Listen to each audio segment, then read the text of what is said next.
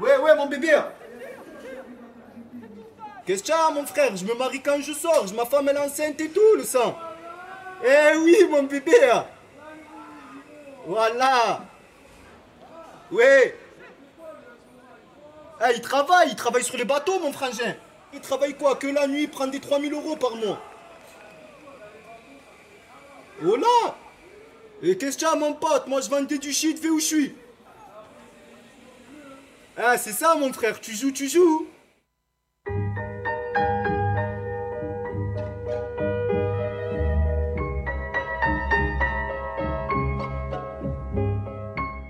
Bonjour à toutes et tous, vous êtes bien à l'écoute du triple 8 de Radio Grenouille.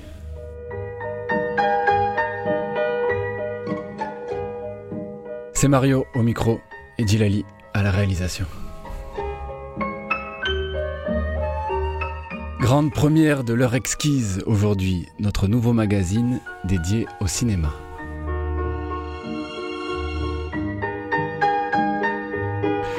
Pour cette première, je reçois deux cinéastes, Alice Audio et Jean-Robert Vialet, réalisateurs du documentaire Des Hommes, présenté au sein de l'excellente sélection acide du dernier festival de Cannes.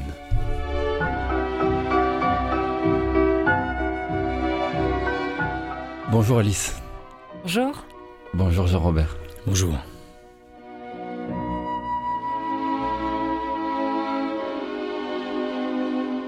Des hommes, ce sont ceux prisonniers des baumettes, filmés dans leur solitude, leur détresse, leur misère, leur désespoir, mais aussi la légèreté des échanges quotidiens et quelques rayons de soleil qui s'infiltrent entre les barreaux de cet édifice à l'état indigne. Elle est rouillée, elle est la douche. Voilà, elle est rouillée. Elle est bien, la douche. ça fait 10 ans, elle est comme ça, la douche. Pablo, bah, tu vas tomber la dernière fois que j'ai vidé la douche. Je tape, je tape, il n'y a pas un morceau qui tombe en bas au rez-de-chaussée, un morceau de pierre. Heureusement, ça manque de peu pour que ça tombe sur la tête d'un chef ou d'un surveillant. Elle est en train de s'effriter, la prison. Hum? Elle s'effrite, tel, tel un morceau de shit, quoi.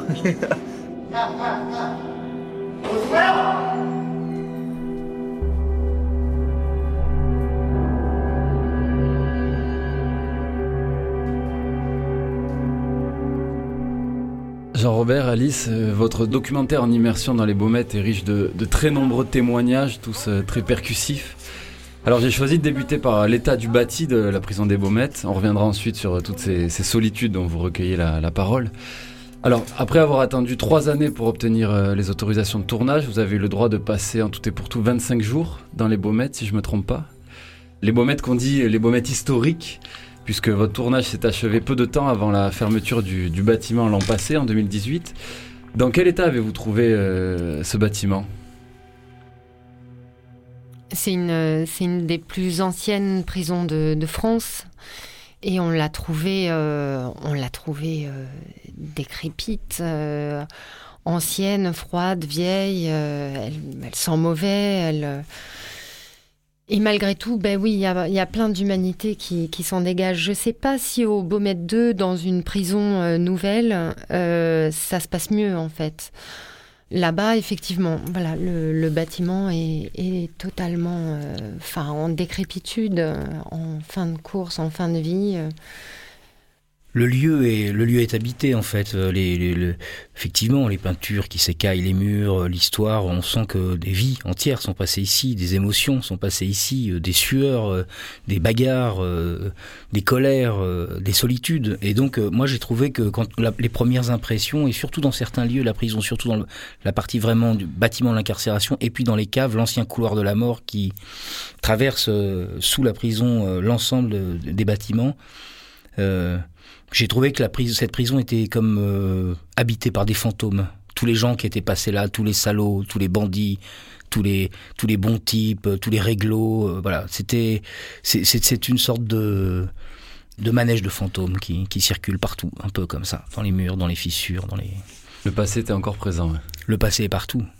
Le passé est partout. On est dans un bâtiment des années 30. Euh, euh, on imagine toutes les vies et toutes les histoires qui sont passées ici, simplement parce que le bâtiment est quasiment resté dans l'état euh, depuis des, décennies et des décennies. Alice, Jean-Robert, euh, en 2015, vous avez réalisé deux documentaires sur euh, des femmes confrontées au, milieu carcéral, jusqu'à ce que la mort nous sépare et le mauvais œil. Donc vous aviez déjà travaillé dans le milieu carcéral. Alors là, pour la réalisation des hommes, quelle a été la première étincelle pour se lancer dans la réalisation de ce film? Les Baumettes, c'est forcément euh, un lieu mythique de Marseille. Et euh, je crois qu'avant tout, on avait euh, envie de rentrer là, en fait, dans, dans cet endroit secret, reculé.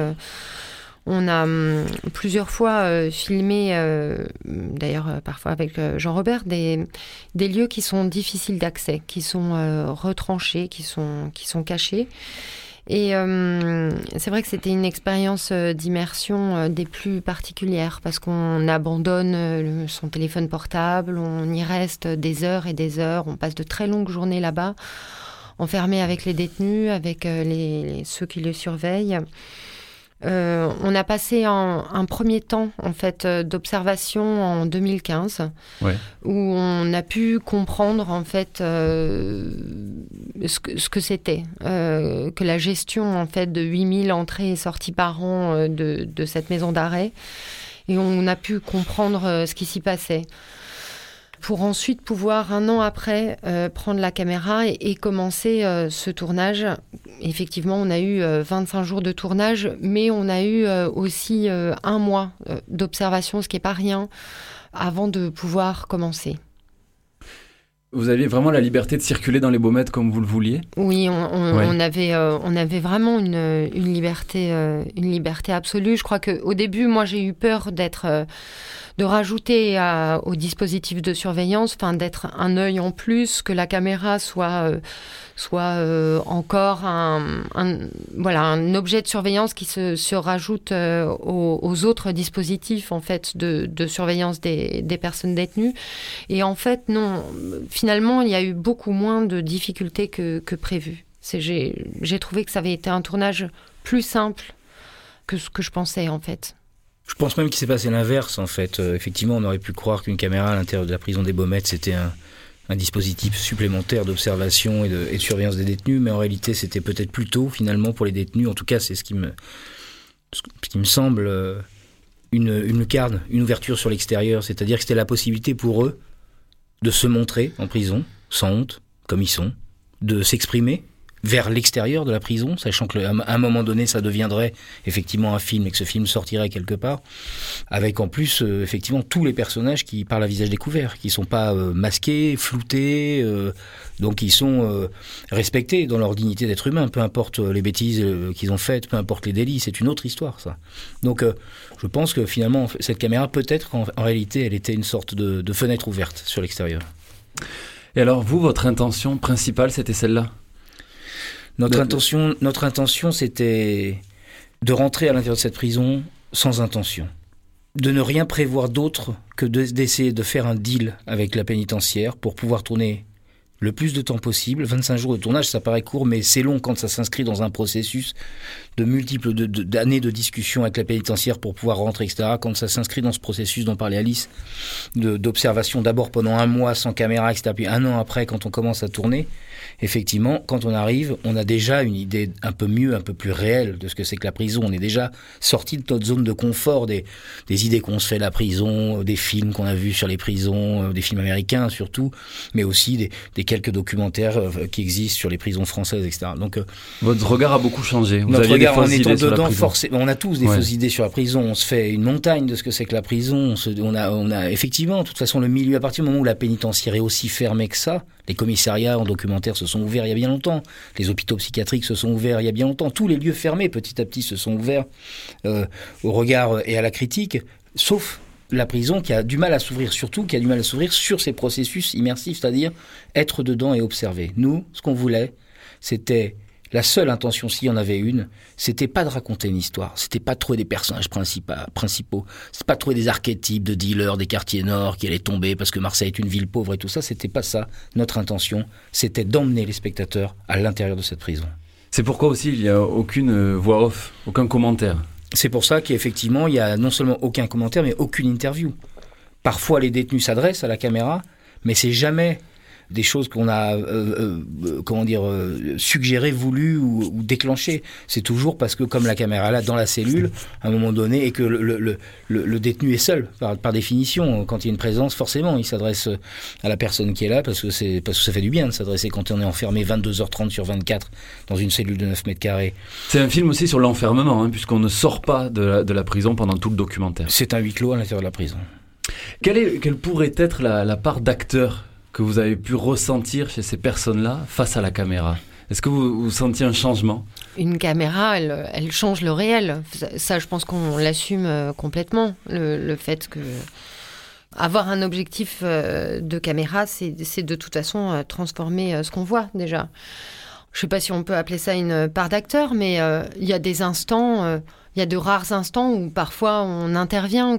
Je, me rappelle du, de la scène dans la salle d'attente. Ils sont en train d'attendre, en fait, d'être, de savoir dans quelle cellule ils vont être placés, à quel étage, à quel bâtiment. C'est toujours un moment d'angoisse pour, pour les détenus parce que on ne sait pas si on va retrouver sa bande, son quartier, si on va être isolé, si on va être tout seul, si on va être au, deuxième nord, là où sont les détenus les plus pauvres, euh, là où c'est vraiment l'endroit le, plus euh, abandonné de la prison.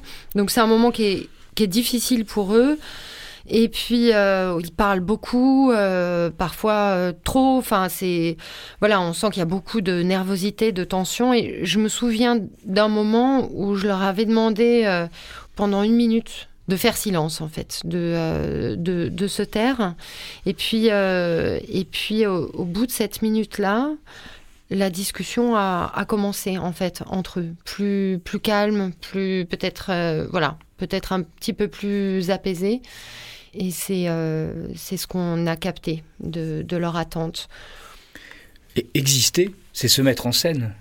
Par définition, même dans la rue, même dans nos soirées entre amis, partout. Donc euh, un détenu, euh, a fortiori quand il est effectivement devant une caméra, mais en plus, ne serait-ce que même entre eux, c'est une mise en scène permanente. Par ailleurs, on est à Marseille.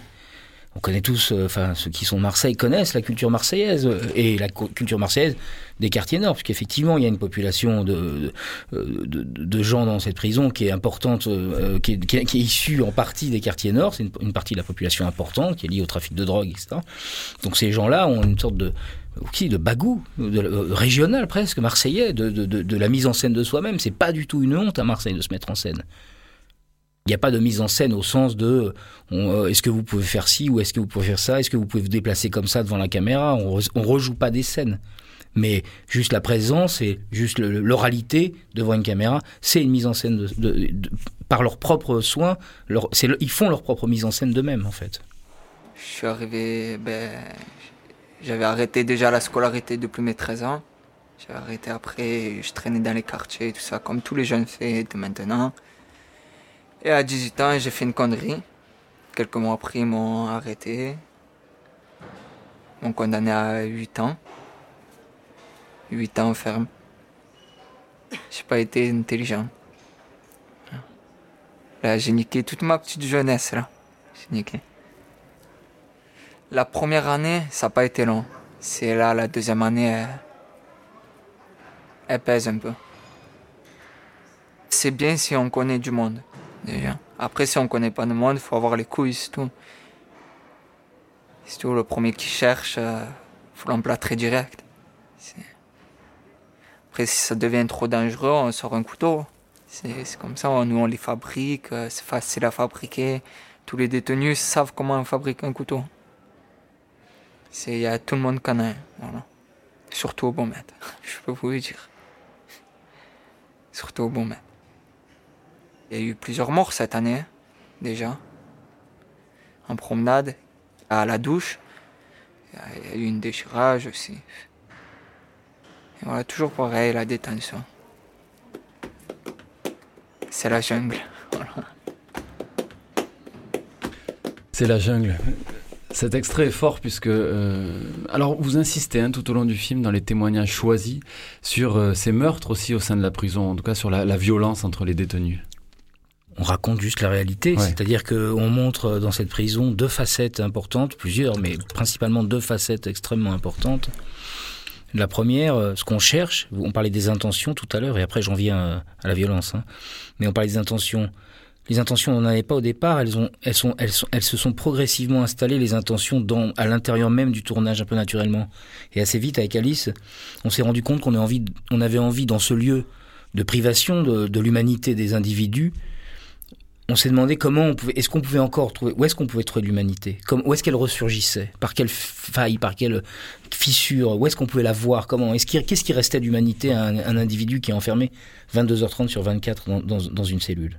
Et, fortiori, quand on est enfermé 22h30 sur 24 dans une cellule, entre mecs, avec une surpopulation carcérale importante, qui est une problématique euh, qui a été depuis des décennies une problématique de la prison Marseille, de cette prison à Marseille, eh bien, euh, la violence, elle peut surgir à tout moment aussi. Donc, euh, elle peut surgir parce qu'on est trop long, enfermé depuis trop longtemps, parce que on vit des problèmes euh, intenses à l'intérieur. Elle peut surgir parce qu'il se traduit à l'intérieur les mêmes luttes entre les bandes, euh, etc., qui sont en train de se passer au même instant, c'est-à-dire en temps réel dans les quartiers. Et tout ça est complètement euh, non étanche. C'est un condensé aussi, c'est un, un, espace voilà, plus réduit. C'est un espace plus réduit. Donc la violence, elle est là, il y en a, elle existe. Elle existe et, elle, et la violence... Euh, elle est de, multiples sortes. La violence de l'institution euh, juste de la peine, euh, de, donc de la politique pénale du tribunal hyper violente qui enferme, qui enferme en France à fond. Mais la violence entre détenus aussi, elle existe. Et puis, euh, comment vivre une vie normale alors qu'on n'a plus de sexualité alors qu'on est obligé de faire ses besoins là où on cuisine devant les autres.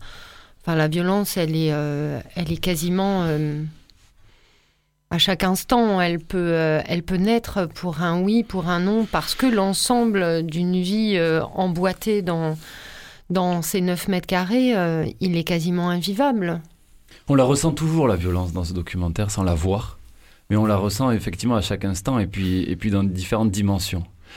Lorsqu'on parle de ces, de ces meurtres en réunion durant les promenades, ce qui est fort aussi dans, différents extraits, c'est qu'on on ressent presque un détachement je pense notamment à un extrait avec, avec une auxiliaire. Voilà, ils sont en train de se questionner. Donc, euh, l'un a, a, tué en réunion donc un jeune et, euh, et il se questionne sur la peine qu'il pourrait euh, qu'il pourrait avoir. C'est très fort parce que parce qu'on rigole un petit peu aussi en, en, entre les phrases. Euh, C'est un peu détaché, presque léger à certains moments. Enfin, ce qui est compliqué dans un film comme ça, c'est d'être juste. Ouais. C'est d'éviter la dramatisation on est en prison, euh, c'est des vies brisées, euh, c'est des gars qui ont déconné, sérieusement parfois déconné. Euh, ça, ça, a tourné dans certains cas au tragique absolu à l'intérieur parce qu'il y, a un moment qui a dérapé.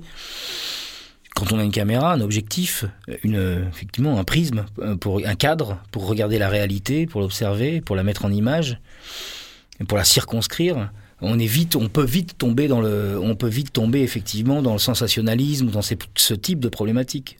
Avec Alice, on voulait absolument éviter ça. Il s'agissait effectivement de, trouver une manière de traduire, y compris euh, la violence, y compris euh, la tragédie, de la traduire avec la plus grande sobriété possible.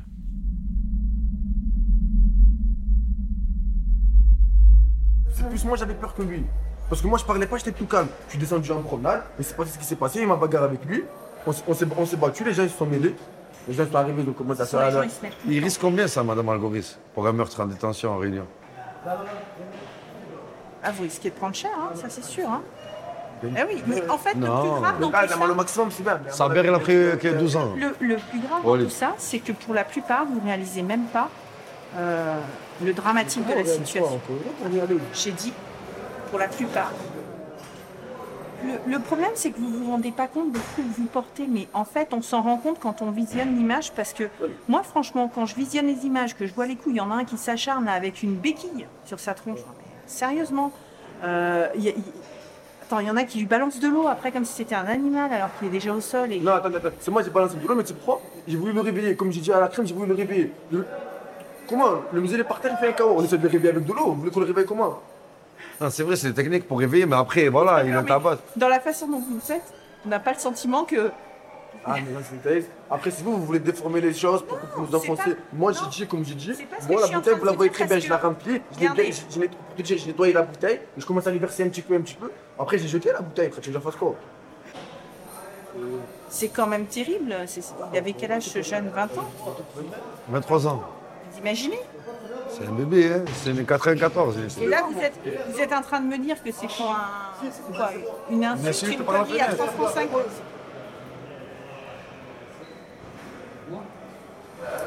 C'est une bien triste histoire. Eh, Malgoris, Si vous ne reviendrez pas en arrière, alors maintenant, il faut... eh oui, ça y est. Retour vers le passé, ça n'existe pas. Non, vous pouvez plus, vous pouvez plus changer ce qui s'est fait. Eh oui.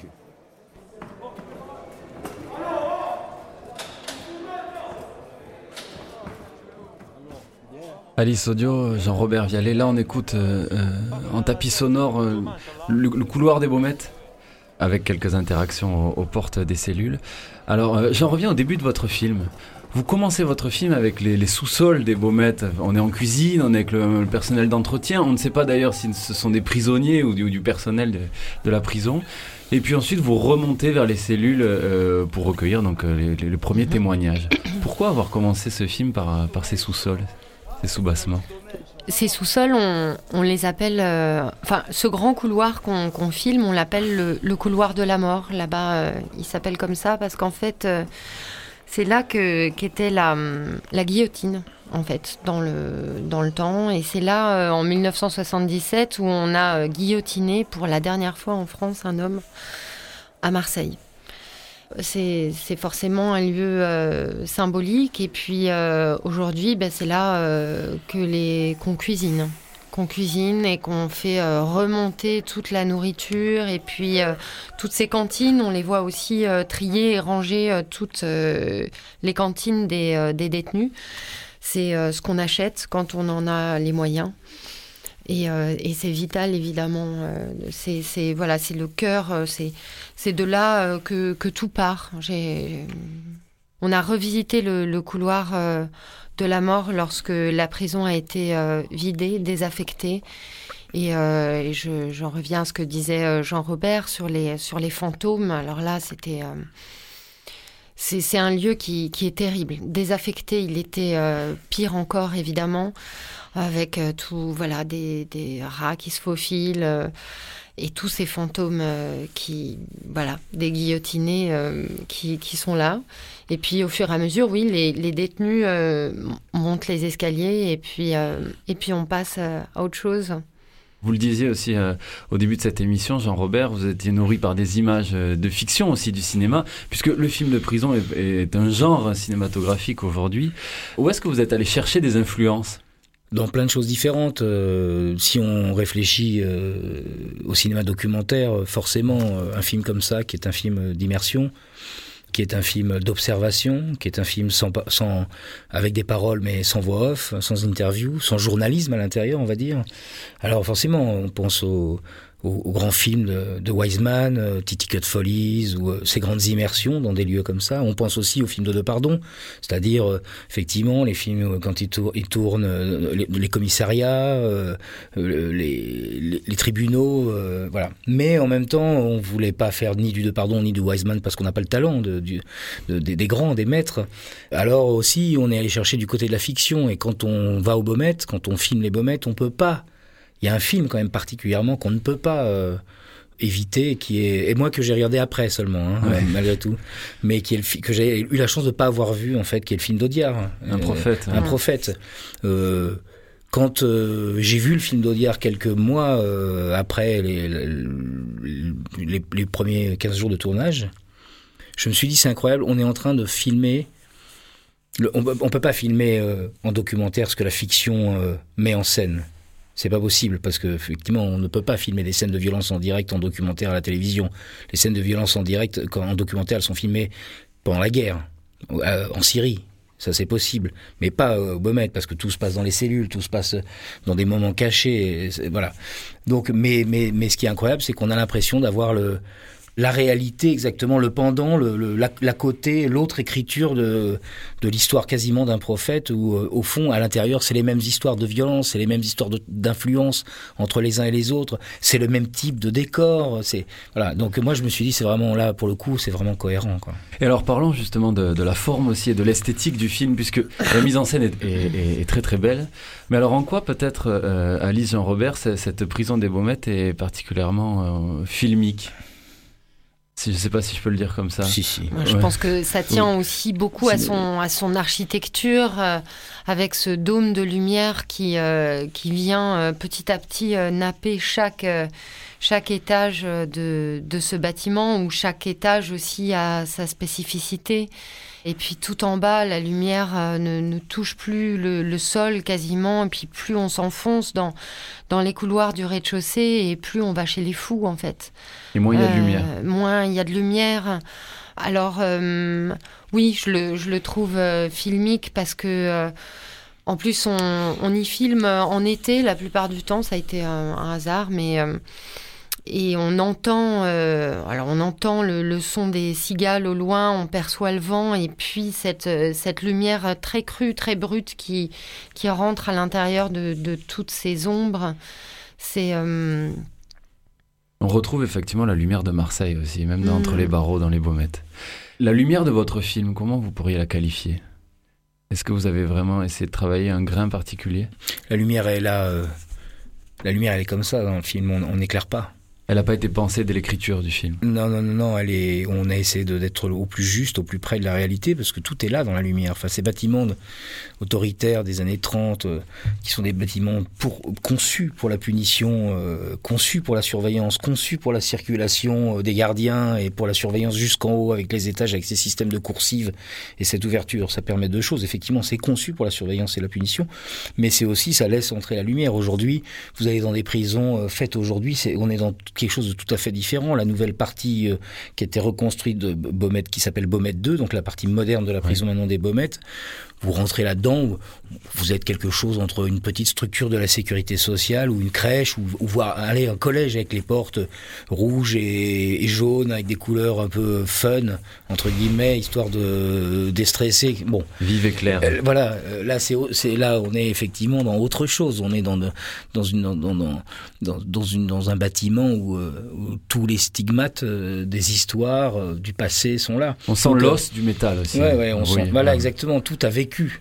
Euh, tout a vécu dans cette prison. Alors, elle est extraordinairement cinématographique. Elle a une lumière. Et puis, il y a ces éclairages au néon. Quand on descend, effectivement, Ouais. comme le disait Alice, plus on, on, on descend d'en haut vers le, du haut vers le bas. il- à la fin, petit à petit, quand on arrive même dans les caves et dans le fameux couloir de la mort, il ne reste plus que les néons. Mais il y a toujours, curieusement, ces couleurs chaudes, ces verts, ces jaunes qui sont sur les murs, ces verts de la moisissure, ces jaunes des, des peintures qui doivent avoir 20, 30, 40, 50 ans et qui sont là et qui s'écaillent. Donc tout ça fait cinéma, fait cinéma euh, forcément. Et puis cette, euh, cette prison, elle permet l'échange.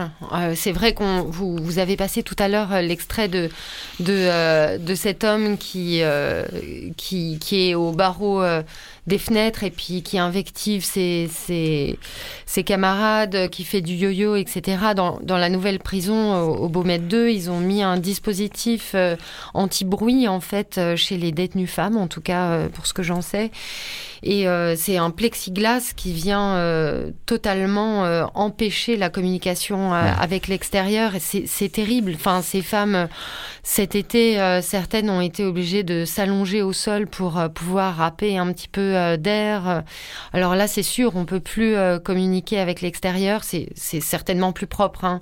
Et puis, c'est moins inconfortable pour les voisins, pour ceux qui vivent à côté des baumettes. Mais mais oui, l'échange, euh, il est plus euh, possible, comme euh, dans les baumettes historiques, et ça a été une grande partie aussi de, de, ce qu'on a filmé, de ce qu'on a voulu montrer. Et alors là, justement, dans, dans, cet échange, vous filmez donc contre ce personnage, ce détenu, donc regarde la fenêtre, essaye d'invectiver ses camarades, et donc vous le filmez de loin. On voit la cellule. Ça me fait poser plusieurs questions. La première, c'est c'est la manière dont vous avez appréhendé euh, la manière de filmer l'arrière-plan aussi, puisque donc on a ces couleurs sable, un peu ocre, euh, ouais, presque un, un décor de western à, à certains moments. Et euh, mais alors il y a cette lumière. Comment vous avez vous avez appréhendé la manière de, de, de filmer ça? Au début du, du- du tournage, effectivement, l'en- l'enjeu, c'était qu'il fallait réussir à filmer dans des cellules de 9 mètres carrés. Il n'y a pas 36 axes dans une cellule de 9 mètres carrés. Il n'y a pas 36 possibilités, il n'y a pas de recul. Quand on filmait dans les cellules, on filmait porte fermée pour être vraiment avec le détenu, pas pour... euh, voilà, donc on- il n'y a pas de possibilité de recul. Donc euh, très vite, on s'est dit euh, qu'il n'y avait pas d'autres possibilités, qu'on voulait faire un huis clos, qu'il fallait tout le temps dans huis clos, mais qu'on allait tout le temps sans doute sentir la lumière de Marseille, la lumière de l'extérieur, celle qu'on désire, celle qui est juste qui passe par les fenêtres, mais dont on peut pas vraiment profiter en allant sur la plage des Catalans ou en allant sur la corniche Kennedy. Donc effectivement, tout le film est filmé, en- est énormément filmé. Le film est énormément filmé en contre. face aux fenêtres, Ouais. et desquelles effectivement surgissent euh, les sons en dessous qui viennent de partout parce que les mecs se, se- se- se parlent d'étage en étage comme ça par les fenêtres, mais aussi desquelles surgit euh, l'architecture autoritaire, encore les barreaux, etc. etc. Donc ça c'est très très important et ça, ça, ça définit une sorte de effectivement de d'esthétique globale au film. Ce clair-obscur en dit long aussi. ce clair-obscur et ça permet aussi de mettre les personnages à certains moments comme ça dans cet entre-deux entre l'intérieur et puis entre l'extérieur la lumière qui, qui surgit et on, on les voit souvent d'ailleurs dans leurs cellules ils sont quand même collés euh, au mur du fond là où il y a la fenêtre pour, pour chercher la lumière quoi. Et alors justement dans cette cellule, vous avez cet axe-là. Et alors je reviens à cette scène hein, où, où- où ce personnage est filmé contre. On y voit aussi la télévision, qui est, qui est très présente dans le film. hein. Alors avec soit le foot, bon voilà Marseille, et les chaînes d'infos en continu aussi qui sont là et qui retranscrivent aussi une violence venue de, de l'extérieur. Dans ce film-là, il y, a- il y a des choses qui ressortent beaucoup, des systématismes. On fume beaucoup. Mhm. euh, et on regarde beaucoup BFM et iTélé.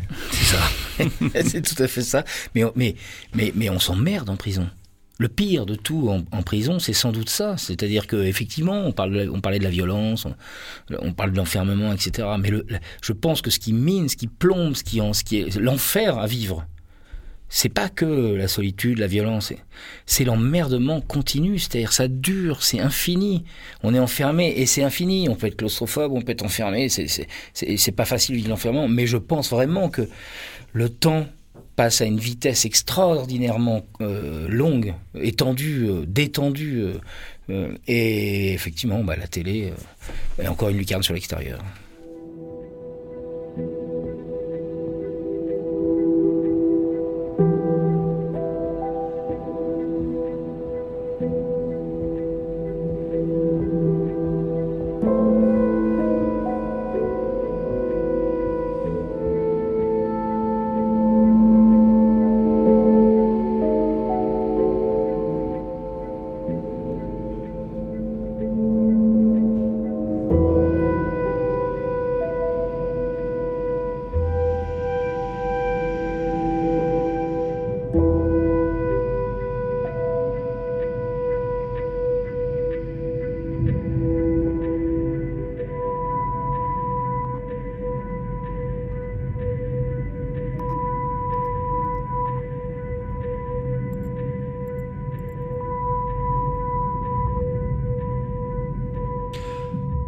Jean-Robert Vialet, Alice Audio, on écoute donc un morceau issu de la bande originale euh, de votre documentaire Des Hommes, une euh, bande originale composée par Marek Enap, si je me trompe pas. C'est ça. La musique est très présente dans le film. Elle est vraiment omniprésente.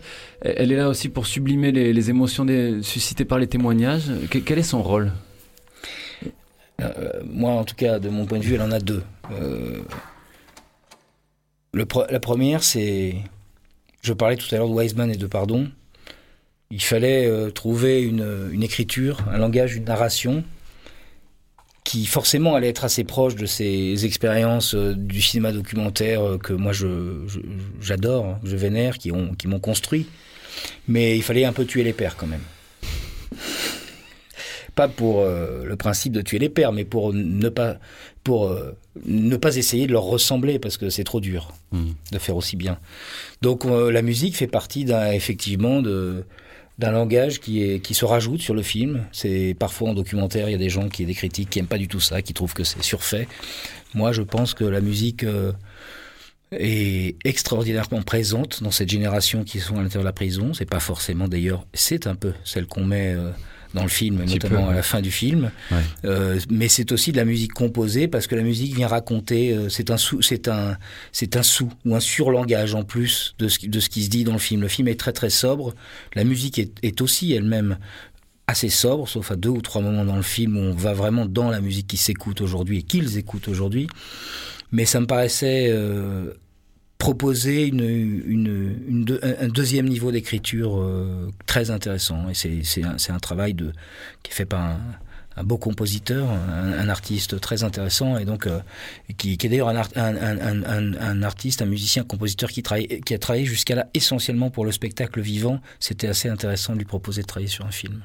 Puis effectivement, c'est un surlangage. Et, euh, et finalement aussi, il n'y a pas de synchronisation entre, le, entre les paroles et les images toujours. Donc vraiment, vous, êtes, vous, vous ne travaillez pas en son direct comme certains pères. Et donc finalement, vous assumez pleinement ce, ce surlangage. J'ai pris 7 ans. Ah, voilà.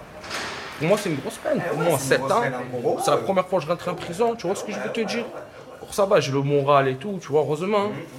Mais gros, je me prenais la tête à faire des carjackings, à ramener là la voiture ou partir faire le transport. Eh, c'est normal, tu t'es coincé à traquer. Là, j'ai fait péquer. C'est là, ici, à Marseille. Voilà, la voiture était traquée, frère. Ils m'ont remonté direct. Sortie d'autoroute. Barrage. Boum Ça va, tu tu as quel âge? 19. 19. Ah bah, tu es jeune. Ah bah, tu es jeune, tranquille. Ah, c'est ma quatrième peine, frère. Je sors de 2 ans en février 2017, je reprends 3 ans là. Mais voilà, de rentrer, ressortir, rentrer. Ah, déjà comme ça, il rentre, ressortir là où Ils prennent des coups, ouais, ouais, ouais, c'est vrai. hein, Tu ouais. rentres, tu rentres, sors, après tu prends une habitude. Ça y est. C'est une- C'est une rogue, c'est comme une rogue. ça y est, frère. Tu sors- tu vois ce que je te dis ou pas? Ah, tu rentres, t'es Tu sors normal. tu as pas un. Tu vois, les gens, ils ont des sous, tu as compris, ils sont bien. Toi, tu sors de prison, tu as envie de te refaire. Tu vois ce que je te dis ou pas? Et après, tu tombes dans le piège, toi. Toujours comme ça. Et ouais. La prison, c'est c'est une histoire d'aller-retour aussi, euh, Alice Audio. Certains parlent de, de changer, de, de se repentir, de- d'avoir une nouvelle chance, mais vous montrez finalement peu de, de, de, de- de perspective, peu d'espoir, peut-être à l'image d'un prophète aussi. Vous, vous, vous- vous- c'est c'est exprimé ça dans les témoignages. Quand on y vient une fois, on y vient souvent deux, trois, quatre fois. Certains le disent, c'est ma quatrième, ma septième, voire plus. Le mot repentir, il est assez euh, symptomatique de, euh, de ce que c'est que cet endroit, en fait. C'est vrai que c'est euh, enfin c'est un mot, euh, un terme euh, judéo-chrétien, quoi, pour expier la, faute, les péchés. Et en fait, ça fonctionne pas. Ça fonctionne pas parce qu'on s'aperçoit que chaque détenu au Beaumet a une dizaine de condamnations à son actif en moyenne sur son casier judiciaire. Ça veut dire que ça fonctionne pas en fait, qu'on entre, on sort.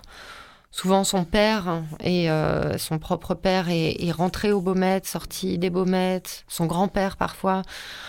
C'est une génération euh, d'enfants perdus en fait, qui sont euh, le fruit. Ça fait deux générations au-dessus d'eux qu'on est au chômage. C'est des enfants qui n'ont pas de père et c'est des enfants qui se retrouvent père à 17 ans. Le jeune, c'est un des personnages qui m'a vraiment touchée aussi dans, dans cette histoire. Il a 19 ans, on s'aperçoit au bout d'un moment qu'en fait euh, son, son fils euh, va bientôt parler et puis que lui-même, ça fait, ça fait 4 ans d'aller-retour. euh, en prison, pour lui, ça va être très dur, la, la détention. Il vient pas de Marseille. Il a été incarcéré à Fleury-Mérogis et il en parle comme de, de chez lui, en fait. Il a envie de, de rentrer chez lui. Chez lui, c'est à Fleury-Mérogis.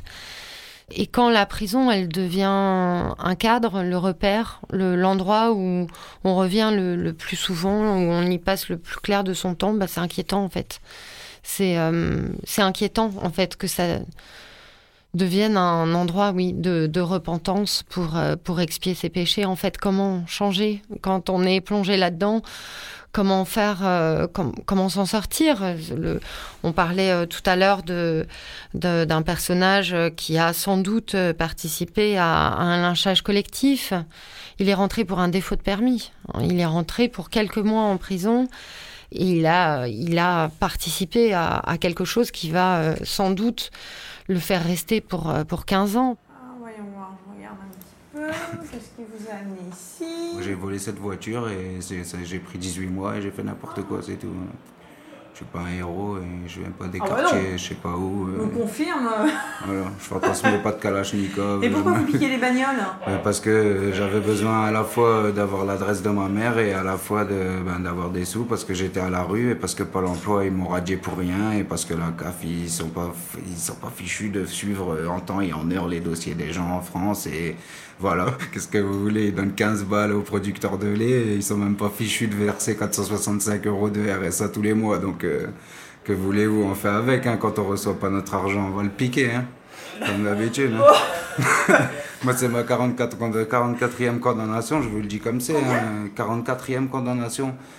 Voilà, que j'ai vécu dans des squats. Je sais très bien qu'il n'y en a pas un qui va bouger son petit doigt pour nous. Et si c'est pas nous qui bougeons notre cul, il n'y a rien qui va se faire, c'est sûr et certain. Donc voilà. Vous le disiez, euh, Alice Audio, euh, la société n'arrive pas à réinsérer euh, ces, ces détenus qui donc reviennent plusieurs fois. Mais finalement aussi, ce, ce témoignage, il est très très fort puisqu'il explique aussi des... Il parle de dysfonctionnement de notre euh, état social de notre sécurité sociale. Et finalement, donc il y a, y a- y a- y a l'histoire de la réinsertion, mais aussi il y a l'histoire tout simplement de l'insertion euh, avant de rentrer en prison. Mais la, Pour pris- tous. la, la prison, c'est c'est- là qu'on retrouve tous les gens qui sont les laissés pour compte du système. Euh, la prison, elle est liée à la pauvreté, tout simplement. Donc là, on l'entend, ce, ce- ce jeune homme, 44 condamnations, euh, un, un garçon immensément sympathique, très particulier, effectivement, un voleur d'autoradio, quoi. Un petit, un petit voleur de, un petit voleur de pommes, comme on aurait Brillant dit à une dans son discours aussi. C'est absolument brillant dans son discours, et puis brillant même euh, physiquement, c'est-à-dire quelque chose de très fort, de tellurique chez ce personnage, mais qui, un personnage qui a été euh, abandonné par son père, euh, qui a une relation compliquée avec sa mère, qui s'est retrouvé très vite, très jeune à la rue, en fait, sans rien, et qui a dû se débrouiller, tout simplement. Donc effectivement, il en a 44 condamnations, mais c'est pas euh, le, c'est pas le fils de bourgeois qui a eu la possibilité, ou même le fils de cadre supérieur de la défense qui a eu la possibilité de suivre des études comme il faut, d'être dans les dans les bonnes écoles, dans les bons lycées, dans les bons quartiers, etc. Donc il n'a pas grandi comme ça, il a grandi quasiment à la rue. Effectivement. euh, Aujourd'hui, il se retrouve en prison et pourtant, ce personnage est infiniment attachant. Au-delà de, de, de, de- juger, de juger ce qu'il a fait, hein, ça c'est une autre histoire. Et en même temps, il est, il est même amusant. Il est même, on sent son discours, son sens de l'humour, son recul sur les choses, etc. Donc en fait, on rencontre plein de gens comme ça en prison qui sont. euh, Et en fait, c'est- plein de rencontres inattendues euh, tout le temps, la, prison. Alice, vous parliez de- d'enfants perdus tout à l'heure. Euh, en voyant ce film, j'ai vraiment eu le sentiment que, que beaucoup de détenus avaient, avaient l'air d'enfants. Dans la manière de dire Ah, ce soir, je vais me faire un bon petit chocolat chaud avec du lait. Euh, et beaucoup parlent de leur maman aussi, euh, parlent de se faire belle. Alors, ça, ça peut être dans le verbe, mais aussi dans, dans, dans ce qui, dans ce qui se regarde, ce qui se murmure. Vraiment, il y a quelque chose de très enfantin aussi. Mais oui, C'est- des, euh, c'est des détenus qui ont été euh, condamnés dès leur majorité euh, prononcée, en fait. C'est des, souvent des, des fautes qu'ils ont commis lorsqu'ils étaient mineurs. Dès qu'ils ont 18 ans, ils entrent au Baumette. C'est vraiment c'est leur cadeau d'anniversaire et leur entrée dans l'âge adulte. Et bien sûr, enfin, à 18 ans, on est, c'est- on est jeune, on est, on est tellement jeune. Et ce qui est fou, c'est que, c'est que souvent, ils sont, ils sont eux-mêmes déjà pères. Voilà. Du coup, vous n'avez pas de parloir alors Vous m'avez parlé un petit peu brièvement de votre maman là. Bah ouais, il y a mon père qui voulait venir me voir, il y a ma maman avec qui, euh, bon, ça se passe pas très bien, je sais pas pourquoi, elle a peur de moi, euh, parce que j'ai fait 5 ans de prison depuis la dernière fois que je l'ai vue. Voilà, après, je sais pas, je sais pas.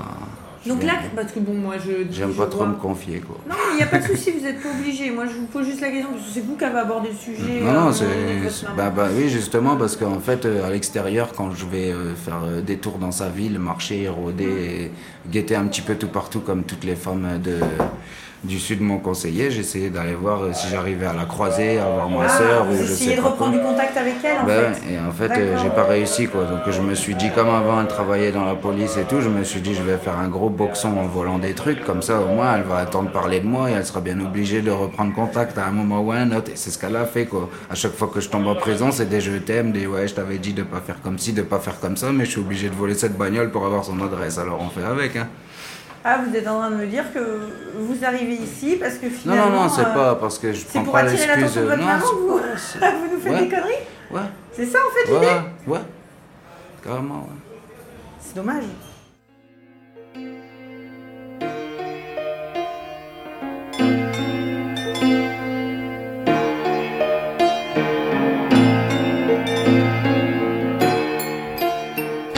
Merci beaucoup Jean-Robert Vialet, merci beaucoup. Ozio d'être venu dans notre studio pour présenter votre très très beau documentaire Des Hommes qui sortira en salle en début d'année Sans prochaine. doute au mois de février. On n'a pas encore de date précise, mais, mais ce que nous a annoncé le, documentaire, le distributeur, c'est que le film sortirait euh, dans le tour du mois de février D'accord. 2020. Ok, donc rendez-vous est pris en 2020. Un grand merci également à Djilali à la technique.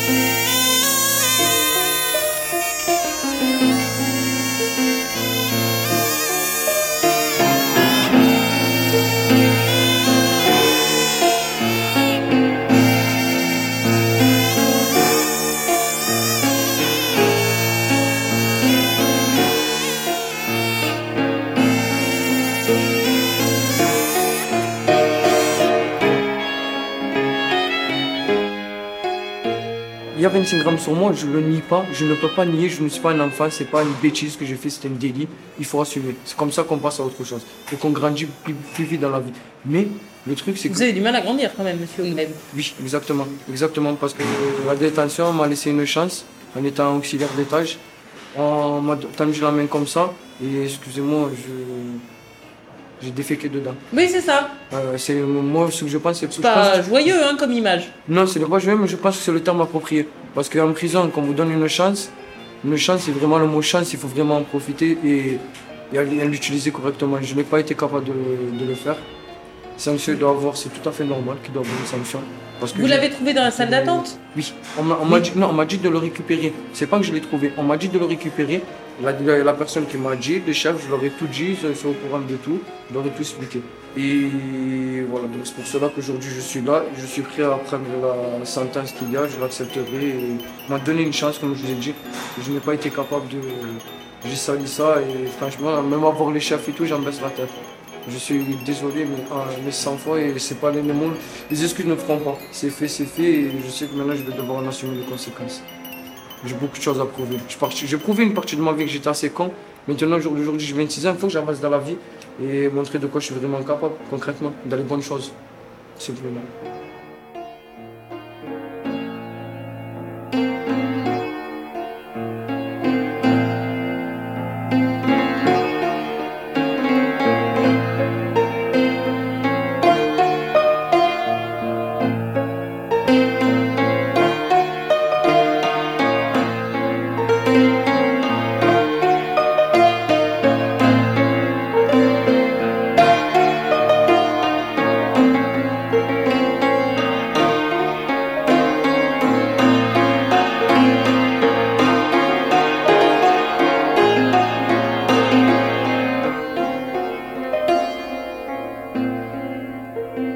Jean-Robert Vialet a dû nous quitter. Alice Audio, place à notre questionnaire de cinéphilie, Ciné-moi.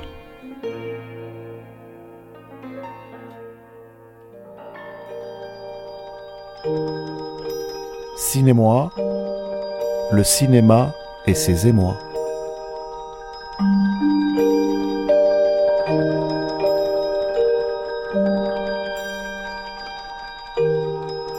Alors Alice, votre premier émoi au cinéma. Les Jeux interdits de René Clément. Cette, euh, cette scène où la, où la petite fille se retrouve euh, abandonnée à la fin et, euh, cherche son ami Michel qu'elle appelle. Elle a, je crois, un sachet pique-nique sur les, genoux qui est là. Et puis euh, elle est toute seule. Elle est, euh, elle est abandonnée. Je l'ai vu, euh, j'ai vu ce film toute seule quand j'avais, je devais avoir euh, 8 ou 9 ans et il m'a bouleversée. Michel Michel Michel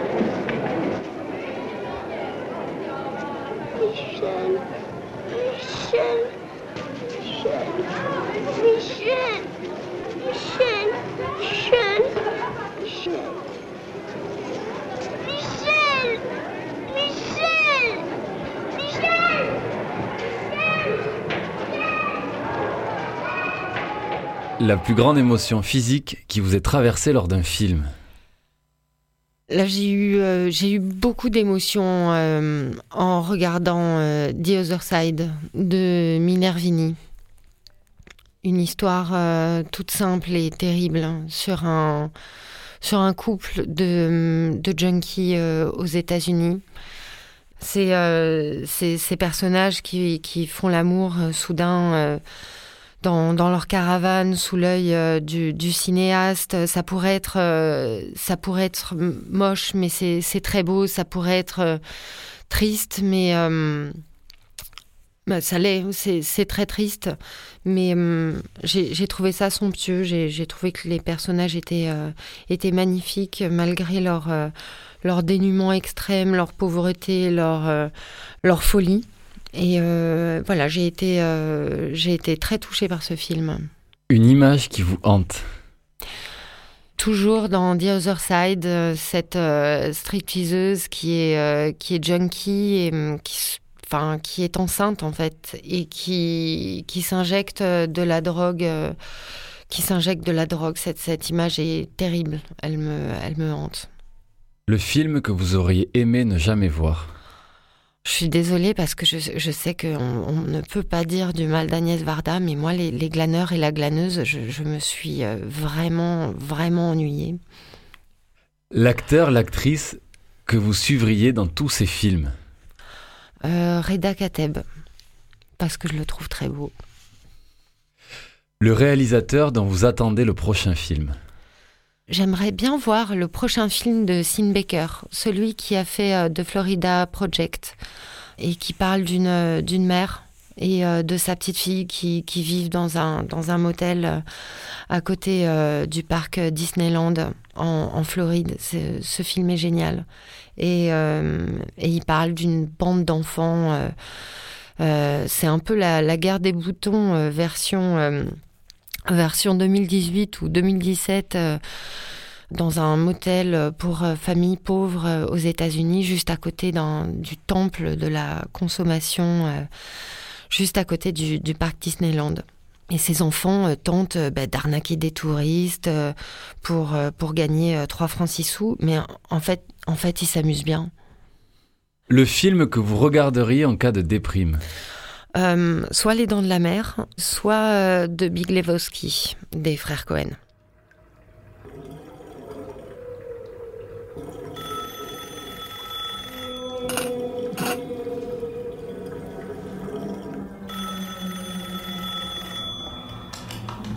Le duc est l'appareil. Je peux pas vous répondre pour le moment. Laissez-moi un message, merci. Monsieur Lebowski, ici le sergent Rollwag, police de Los Angeles. On a retrouvé votre voiture, vous pouvez venir la récupérer à la fourrière Oh. d'Hollywood Nord sur Victory Avenue. Alors Pensez là, à vous munir vous êtes génial. déclaration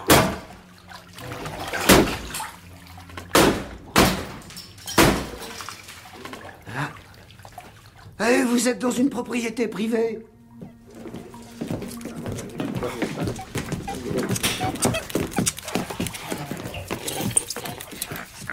Oh, jolie marmotte.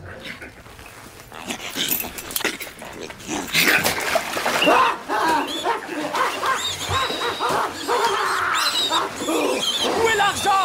Où est l'argent? Où est l'argent, les Lebowski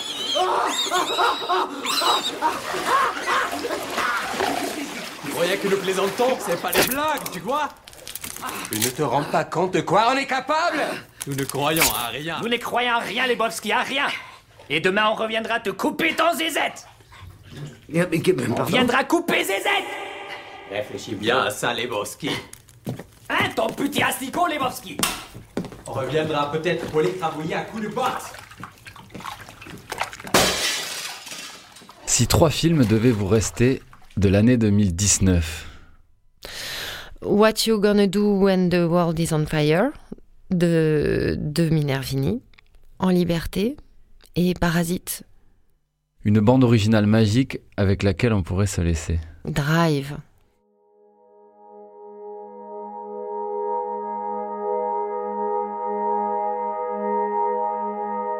Merci beaucoup Alice Audio. Merci.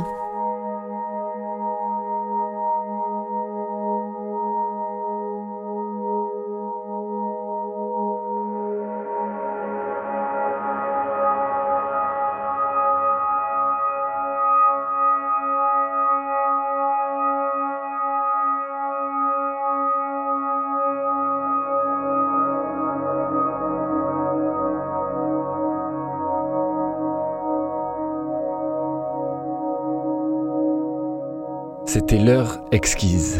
Vous pouvez retrouver le podcast de cette émission sur le site www.radiogrenouille.com. Très très belle journée à tous.